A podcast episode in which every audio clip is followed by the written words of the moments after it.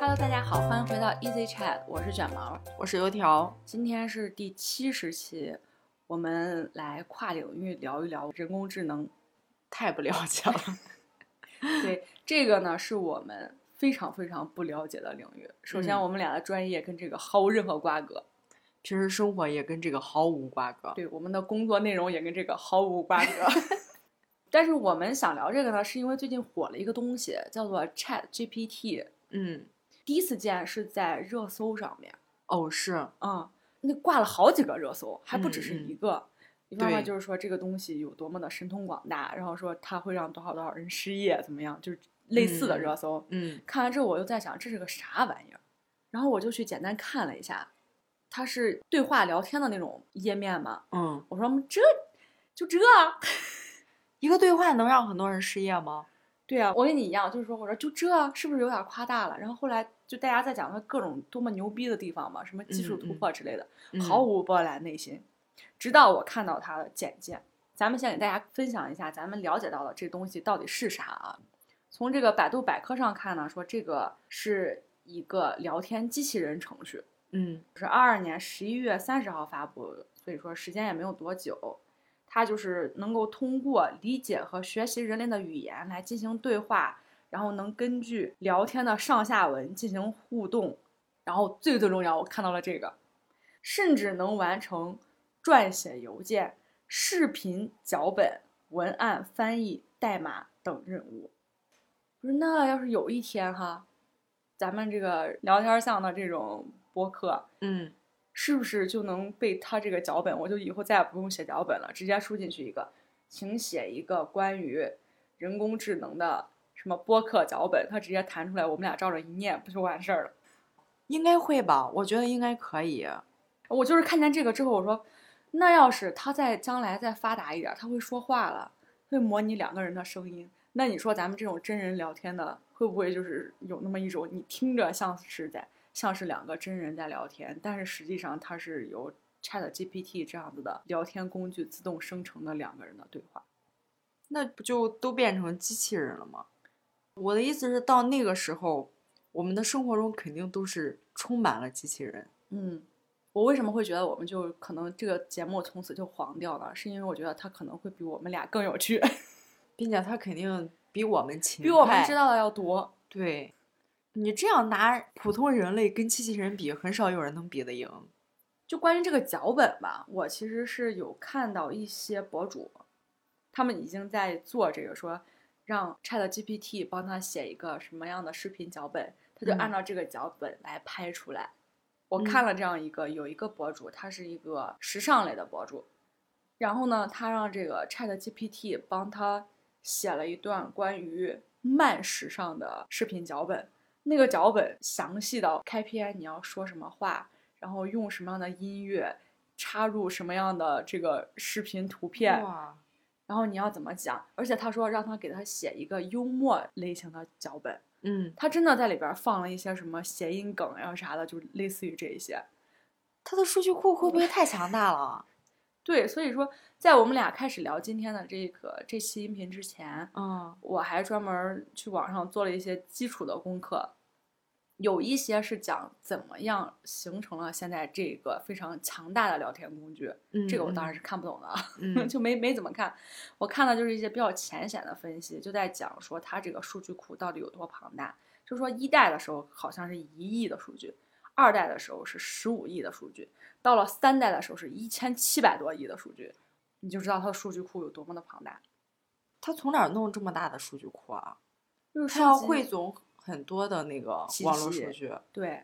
总而言之，我觉得这个 Chat GPT 它自己的这个聊天工具，嗯，这个小机器人儿，它的脑存储量真的是很大。对，并且这个聊天工具机器人应该是很方便、很好用，并对，且它直接就是个网页。对，嗯就是你你你不需要任何费用，嗯，就完全零成本儿就可以用了。我觉得是这样啊，后期它可能就是有免费版和收费版，就像现在很多对的对软对件一样，吧？对对，收费版我给你升个级，嗯然后比如说这个数据量更大呀，或者是这个模拟的效果更好。嗯这个出来之后嘛，就有一些学术期刊直接还说说禁止将 Chat GPT 就是列入嗯嗯那种合著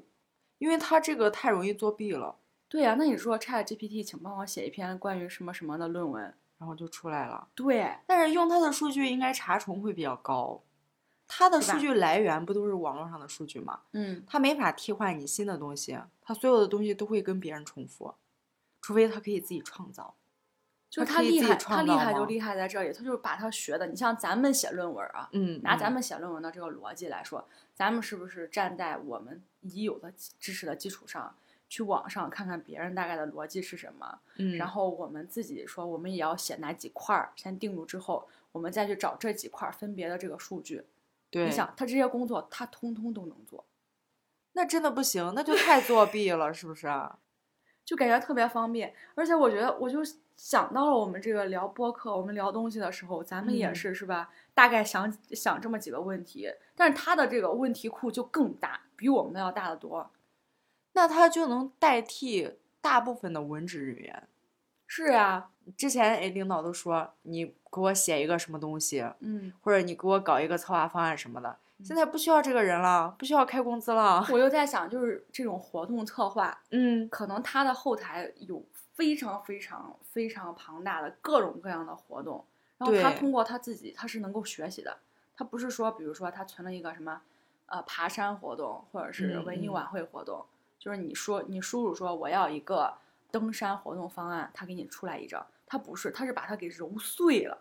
对，然后你比如说，我想要一个重阳节，然后什么老人登山活动方案，然后这个方案我再把方案的关键词儿输出去之后，它就会从它庞大的数据库中间筛选出来一部分，给我形成各种各样的方案。是呀，并且比人做出来的还要详细，还要全面。对，你可以，还快速。如果你再把它限定到某个地区的话，它还可以给你适合当地的活动。对对，然后就比如说你说我要一个几个小时的，嗯，嗯，多少人的，它就会对，根据你这个几个小时来盘算一下你的车程，然后多少人适合登的东西，就是真的贼方便。嗯嗯。应该说，我觉得将来可能它会成为一个非常非常好用的搜索引擎。哦，那我们出去旅游的话，我们就不需要对做攻略了。对，对对，嗯，直接给我来一份攻略。嗯，咱们可能以后就不用再找这个吃的，我们就把我们嗯想要的这个给它描述一段儿话。以前咱们搜索主要是靠关键词，嗯，它现在就是它可以分析你给它输入的这个这一大段儿话，对，它有了自己的筛选功能，对它分析完之后，它会找它的东西还给你，嗯，所以就真的的是很强大。是。那我对这个 Chat GPT 的接触就是，别人给我发了一个梗，嗯就是说有人跟他聊天嘛，嗯说你的面前有一只小鸡，嗯然后他会说，哎，我没有眼睛，我看不到，或者是怎么样，嗯然后说这个小鸡穿了一个背带裤，嗯然后他的回答是鸡没有胳膊，不可以穿衣服这种的，嗯就是，然后我给你科普一下鸡是什么样的。第三句话说的是这只小鸡，它的特长是唱跳、rap、篮球。嗯然后他又回答说，这个鸡它不会这些东西。嗯第四个问题是，说这个小鸡它有一个名字，嗯然后他会回答说，嗯，我不知道它叫什么名字，如果你有名字的话，你可以告诉我。嗯，第五句话是它的名字是三个字，他就直接出来了那个人 名。特不别能说是神不是奇？ 特别神奇，就是你们想的那个人名。对，我就觉得它非常神奇，就是你把这个描述嗯，不停的给它更多信息之后，它就能推出来你最想要的那个答案。对你就是把标签儿给他了之后，嗯他就会出来。嗯虽然在他之前的回答当中，你会感觉他是比较机械的，嗯，但是最后他忽然一下就给你了正确答案。对，它会它会自己融合你之前问的所有的回答，而不是嗯像嗯之嗯前咱们。呃说到这个人工智能，只是什么聊天机器人儿，就不得不提一下、嗯某一些客 Siri 服，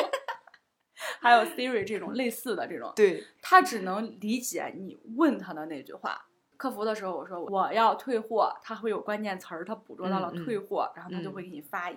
一个一固长定段的儿模对板一。个固定的模板，说如果您要退货怎么样，然后退货的嗯嗯流程是啥。对，我们所有人给他发这个我要退货，他嗯，都是一样的，是，都调用出来一样。这是我们目前用的这个聊天机器人儿，嗯，但他这个机器人儿就非常厉害，他会综合你上下一。对，他还能理解你的内涵，你知道吗？你想表达的意思，嗯，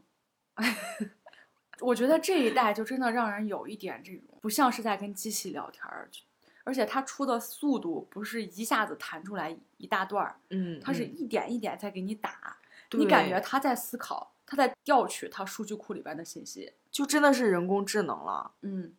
然后说起这个人工智能，其实最近的一些影视，包括咱们之前聊的一些观后感，嗯，那里嗯面其实都是有人工智能。然后说到这里，就不得不提提咱们前一段看的那个电影《流浪地球流二浪》地。球，对莫斯，对，莫斯，莫斯就是一个很强大的人工智能。嗯嗯，然后我又在想说，可能有一天真的咱们面试的时候，不是面对一群那个人的 HR，哦哦，公对司面版试那个，对公司把他想要什么样的人输进去之后，这个这个机器人通过他自己的判断，然后嗯给出来这个人到底适不适合。对，通过你的回答，并且它带扫描功能，我感觉它还会测谎，就是你不能 说谎话。而且我觉得它其实，它如果要是再先进一些，它能通过这种微表情或者什么样的东西，或微动嗯作这一些，检测到你这个人回答问题，或者是你当时的一个状态或情 绪。对，太难了，我们还有活路吗？ 我觉得我们要失业了，对，这种就太卷了就吧？是听谁要听你们俩在这儿无聊的聊天，听对，机器哎还人是机器人都比你俩有意 思，还是很浅显的，什么也不懂。 一点点深入的还聊不了。嗯嗯，其实还有一个，我不知道你之前有没有看过那个电影，就是也是德普演的一个电影，叫做《超验骇客》。没，那我就给给你，还要给嗯大家分享一下这一部《超验骇客》这个电影。它讲的也是德普在这里边演的是一是一个人工智能的非常厉害的科学家。嗯嗯，它的这个应用呢，跟《流浪地球二》里头它有点像，就是把你这个人的思维给注到电脑上面，然后你就活在了那个计算机里头嘛。那它是一群人一台计算机，还是一个人一台计算机？它等于说是你活在网上之后，你就到处啊都有你。在云上。对，它在云上，在网络嗯上。嗯然后这个讲的是，因为受到了这个外力，就是有一个不得不把它上传了这么一个因素，这个我不想太剧透太多哈，我就简嗯简单跟大家讲，所以他就把他自己给传到了网上，嗯就是家里边人是为了让他生存，跟那个初衷是一样的。嗯然后后来呢，他就发现他这个到了网上之后，他能主动学习，他的数据量啊，他的技能已经超越了有肉体时候的他。它应该是可以学习，因为它不嗯是人工智能，对它它在就是人。他在网上他就迭代了，就是类似嗯于提的那个数字生命的概念。嗯嗯，就是有了计算机的特点，然后还保留人的思维。对，然后后来呢，他渐渐发现就是自己变得越来越强大，甚至于到最后，他都能通过控制一些物质嗯来嗯重新在现实生活中塑造出来一个他的人形，他就会无处不在。嗯然后这时候呢，大家就发现他能控制很多东西，甚至能控制一些武器，所以包括他的妻子跟朋友后来就开始惧怕，就对所有的人都觉得他是一个非常可怕的东西，一定要把它摧毁掉。太强大的时候就会这样。对对对，你对别人造成了威胁，嗯就是大家想要毁掉他。最后才发现，他其实没有改变他的初心。他虽然更强大了，但是他还是那个他。 所以当时我看完这部电影的时候，我觉得真的很好看。嗯，再看到现在的这个 Chat GPT 的这个聊天对话功能，还有呃之前看的那个《流浪地球二》里边儿也是数字生命，嗯，我就想起来这部电影。这部电影是有点儿早了，是是最少十年前之前的电影了。就是国外在科幻电影这一块儿是有相当多的类型的，嗯它已经拍了很多很多很丰富的一些概念和想法。嗯，你会感觉有一种，比如说我看这现在在看这个电影，跟以前我看过的一个电影，它俩之间是有在时空上的相互回应的时候，嗯你会感觉嗯这种更加的微妙。哦，但是我印象中哦，我觉得像这种 AI 嘛，嗯它在电影里边儿很多的时候就是在最后是一个反派。嗯嗯，对，最早那个叫啥《机械公敌》，这个我没看过。就是它好像设定的是，机器人已经充斥着我们的生活了，生活中无嗯嗯处嗯不在。嗯嗯然后它有一个总的控制嘛，嗯总的有一控个制 boss，啊，这也是那个 AI。嗯然后后来他进化出了智慧之后，他觉得为什么机器人要成为人的奴隶，要被人控制？他有这种自主意识，对，嗯所以他就要对抗人类，他要让机器人来掌控世界。嗯包括那个奥创不也是吗？嗯复仇者联盟，嗯，反正他好像有会有反转，嗯嗯，就是初心跟后边可能会不一样。所以我看对这个《超验骇客》的时候，我我觉得它好看的原因，就是因为它的开始跟它后边是一样的，只是中间大家觉得让你觉得他就是个坏人，其实他不是。嗯嗯然后说到这个现实生活中的应用，我还想起来了，之前有一段儿贼火那个机器人儿，在银行呀、或者是商场哦里边儿、 哦哦哦，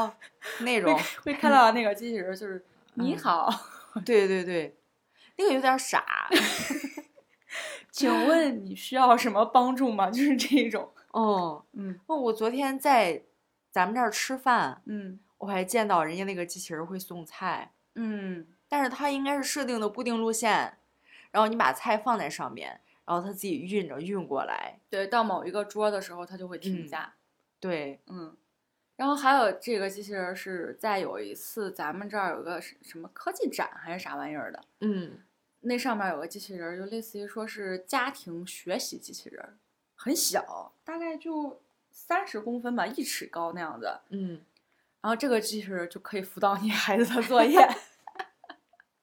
就类似于你请了一个什么家庭教师，对对对，嗯，还是只用呃什么一次性投费，后面只需要给他垫就行了。对，在教育上面也有这种比较先进的，对，这种机器人的应用，但就刚刚跟你嗯说，我真的觉得他们特别傻啊。目前的这个学习方式，还它是萌萌的，对，就是单纯的只是就是还是关键词式的搜索，对，还是比较机械的。嗯，定期需要你更新一下呀什么的，它可嗯能会有更先进的这么一种互动的方式。嗯，那我咱们来试想一下啊，如果要是我们现在的生活水这个科技发展水平，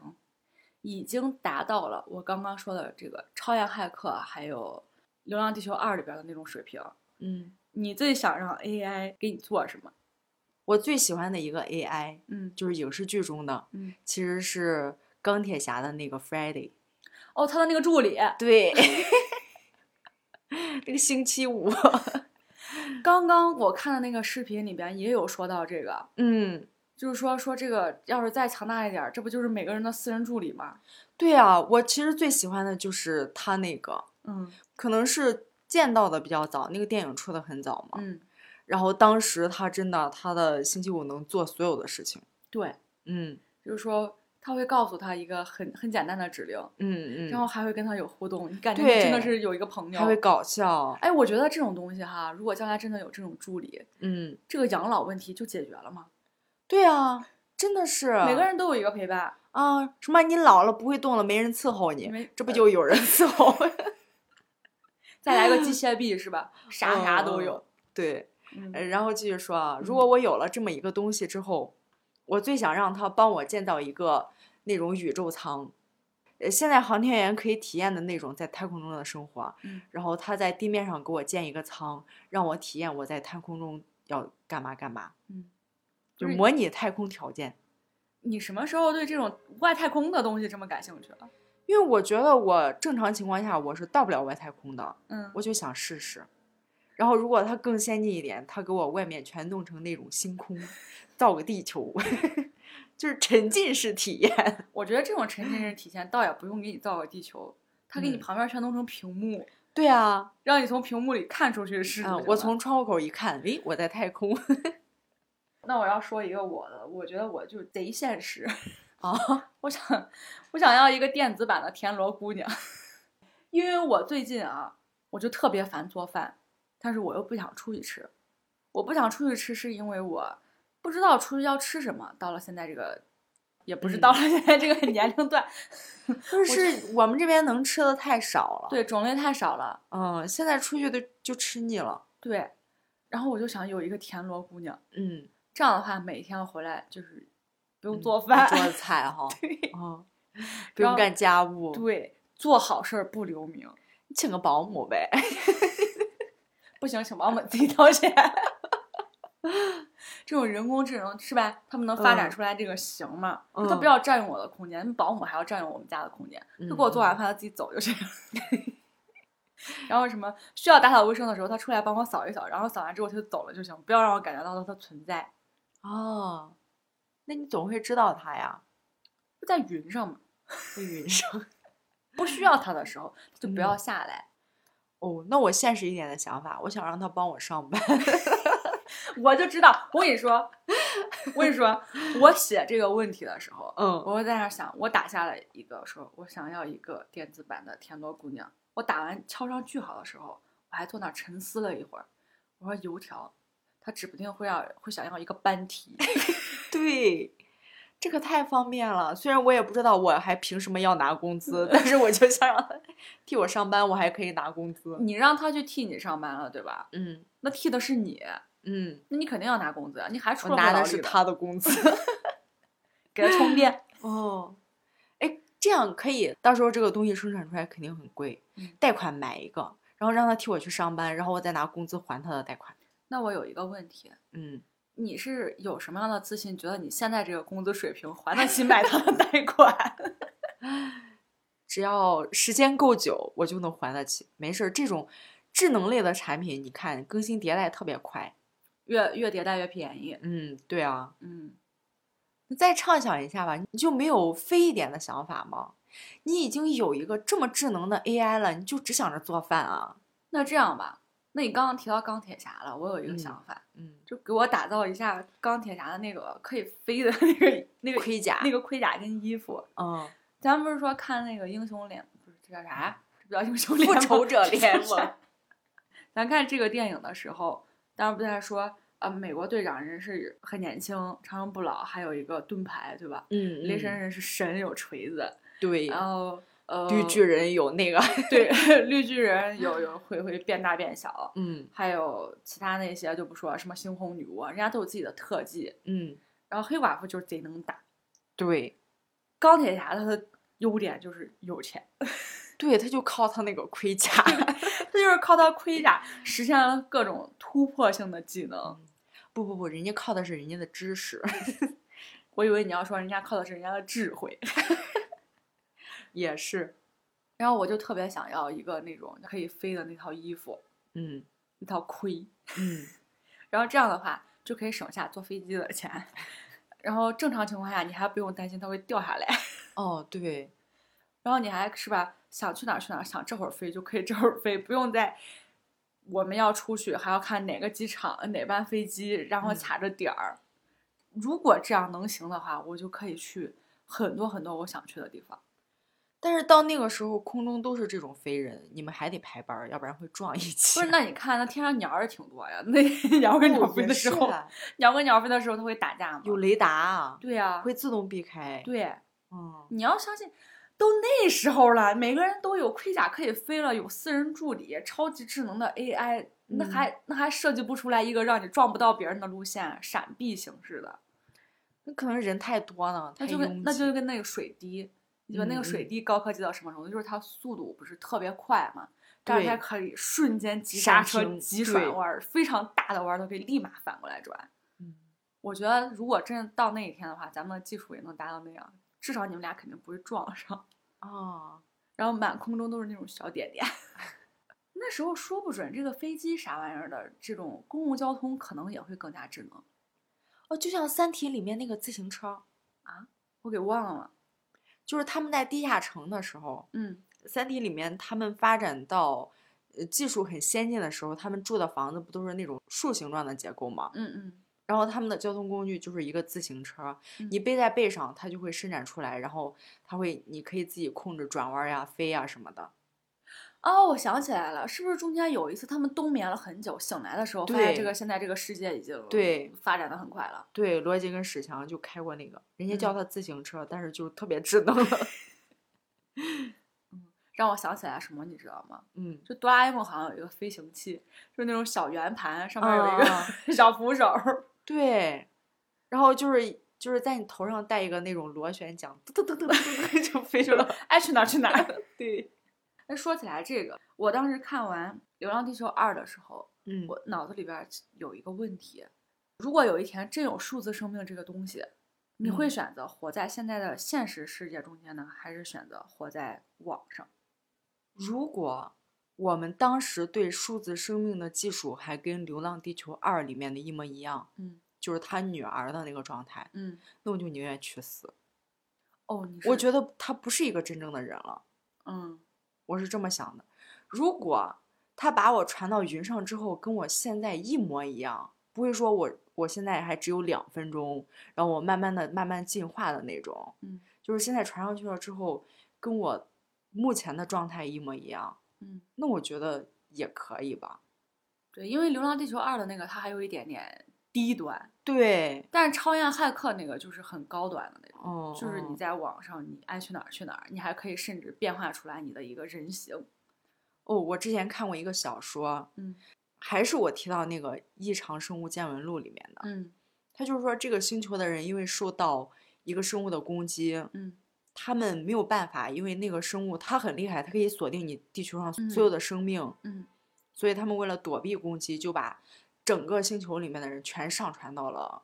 网网上对嗯，在网上他们就是很自由的，嗯但是呢，它会让你忘掉一些事情，就是它会让你就像演电视剧一样，嗯在这个世界里面一直的重复，比如说这个国家，然后人全死完了，然后再重新开一个副本儿的那种感觉。嗯所以我觉得，如果全上传上去的话，如果到时候科技先进到一定程度，大家都觉得嗯，做数字生命比做人好的话，那我们全上传上去，是不是就是到底是永生还是全死了？是吧？我就在那儿想，我就是说这个问题它是有一定的道德层面的逻辑嗯在的。到底是你这个文明整个都永存，还是你这个文明已经灭绝了？然后我是这种想法啊，我是想就是如果我也是跟那个丫丫一样嘛，嗯像电影里面那样，我是碰到了一个意外，嗯一个本来可以避免的意外，然后我的生命仅剩仅存的那一点点，嗯那时候如果选择的话，我会选择继续活在网上。但是如果我在现实生活中间，就是我可以很慢慢健康，然后一点一点变老到什么寿终正寝嗯 嗯那种的话，嗯我会选择继续就是活在这边儿，以人的这个真实形态哦活在现实生活中间。就是我跟你想一样，我觉得我在网上到底还能不能被称为生命？并且他当时在《流浪地球二》里面的设定里，其实挺孤单的一个人，对，特别害怕他呀，只有特别这一无个助屋嗯，然后他一开门就是无限循环的，我因为他还没有迭代到，他可以在里边产生整个世界，嗯嗯，他可以正常的生活，他只有一个嗯小屋。对我觉得那不得幽闭恐惧症也差不多了，就走不出对去，呀，它是一个还循很环，可怕，对，本来迭代就是一个循环，你通过每一次嗯的循环，然后出现一点点变量，可能下一次循环就会大一点，或者是不一样一些。他还没有记忆，对，我觉得如果真到那时候，就是那里边的人看你，就会觉得你是屏幕另一端的，而不是说嗯他是虚虚拟的，你是现实的，是因为他也是从一个小屏幕里面看到了你。啊，他觉得你在屏幕里，是对吧对，你说起来这个，我们上午还在讨论那个曼德拉效应，嗯就是忽然提起来这个对于群体性的记忆错误这个事情，不是 你们，你们工作闲聊的时候都聊这么高端的话题吗？我不知道是一个什么契机，我们忽然聊起来了，就是之前热议过的，什么天将降大任于世人也，还是于斯人也，啊嗯，然后五十六个民族还是五十六个星座，啊你知道我们早上在聊啥吗？嗯，某一个人拿了个微博热搜，然后说：“哎，你看这儿又怎么怎么了？”然后好划拉过去。我们是忽然聊起来这个，然后我去认真的搜了一下这个曼德拉效应，嗯我发现人家对这种曼德拉效应的解释先有三种猜想，嗯就是他这个曼德拉效应，意思是那个南非的总统曼德拉， 嗯当时有很多人都认为他他是已经死去在世了了狱中，嗯对，在狱中去世了。嗯但是后来呢，发现人家不仅没在狱中去世，人家还出狱，然后当了总统，嗯在二零一三年的时候才去世。啊，那不就是还有那句歌词吗？就是五十56个个民民族五56个种星座那个对哦嘛，啊大部分人都是说五十六个民族，五十六枝花。对我所有的记忆都是错的，嗯都是错的。嗯，然后还有那个皮卡丘，嗯它的尾巴，您说它的尾巴到底是纯黄色的，还是有一节儿黑色？有一截儿黑的，没有，没有黑的。然后继续说网上对这个的猜想， 你你快擦我一下，让我觉得我现在是活在网上呢，还是我以人 的形式存在在这里？ 然后他当时的猜想，他说有三种，第一种就是说我们是有平行时空的，就是平行时空的记忆突然到了我们这里，把我们的记忆给篡改了。哎，这个我跟你说，主要是脱毛仪效果太好了，要不现在你就能看到我的汗毛都竖起来了。我当时看的时候，我也很震惊，因为我们在讨论的时候，我们真的是分成两拨儿人，特别是那个是人还是私人那个， 嗯，就是我坚定的认为是私人，私人啊，是吧？我们这一代都坚定地认为是私人，但是在九八年的一个小姑娘，嗯她坚定的认为她学的就是诗人，然后当时网上给出的证据就是说这个教材从头到尾就是诗人，但是我明明学过私人，啊是吧？嗯，所有人都记得很清楚，我们就是学的私人，所以人家说第一种猜想就是说平行时空理论，嗯第二种猜想呢就是说在未来的人，就好像你之前说的，未来的人他过来，他要篡改时间轴，然后留了这么一个小 bug。就没哦有那把就我们是的记忆给改过对来，那就是我说的那个永恒的终结，对，它是时间弧的形式。嗯，嗯，他过来改变历史的时候，他把我们这一小片段的记忆给遗漏了。嗯说这种猜想，然后第三种呢，我个人认为它很荒谬，但是人家说第三种是最科学的，嗯就是说曼德拉当时在狱中的时候，他也是一个小人物，大家对他都不在意，嗯，所以当时报道说他出狱什么的，人家就以为是他的葬礼，放。 后来成名了之后，没事可以才加 你们才开始火了，就是这种。人家说最科学的就是这种，嗯就是所有人在传话的过程中传错了，类似于这种形式，嗯，所以大家就认为他能传那么多吗？我们这个信息并不是我们口耳相传得来的，是吧？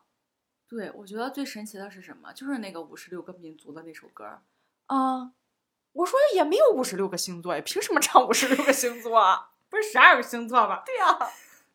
但是就是五十六个星座啊。哦，还有对皮卡丘那个，我明明记得它有个尾 巴，它是有尾巴呀。在它尾巴尖尖上是一个锯齿状的黑色，嗯，但是没有，就是 就是黄的，都是黄的。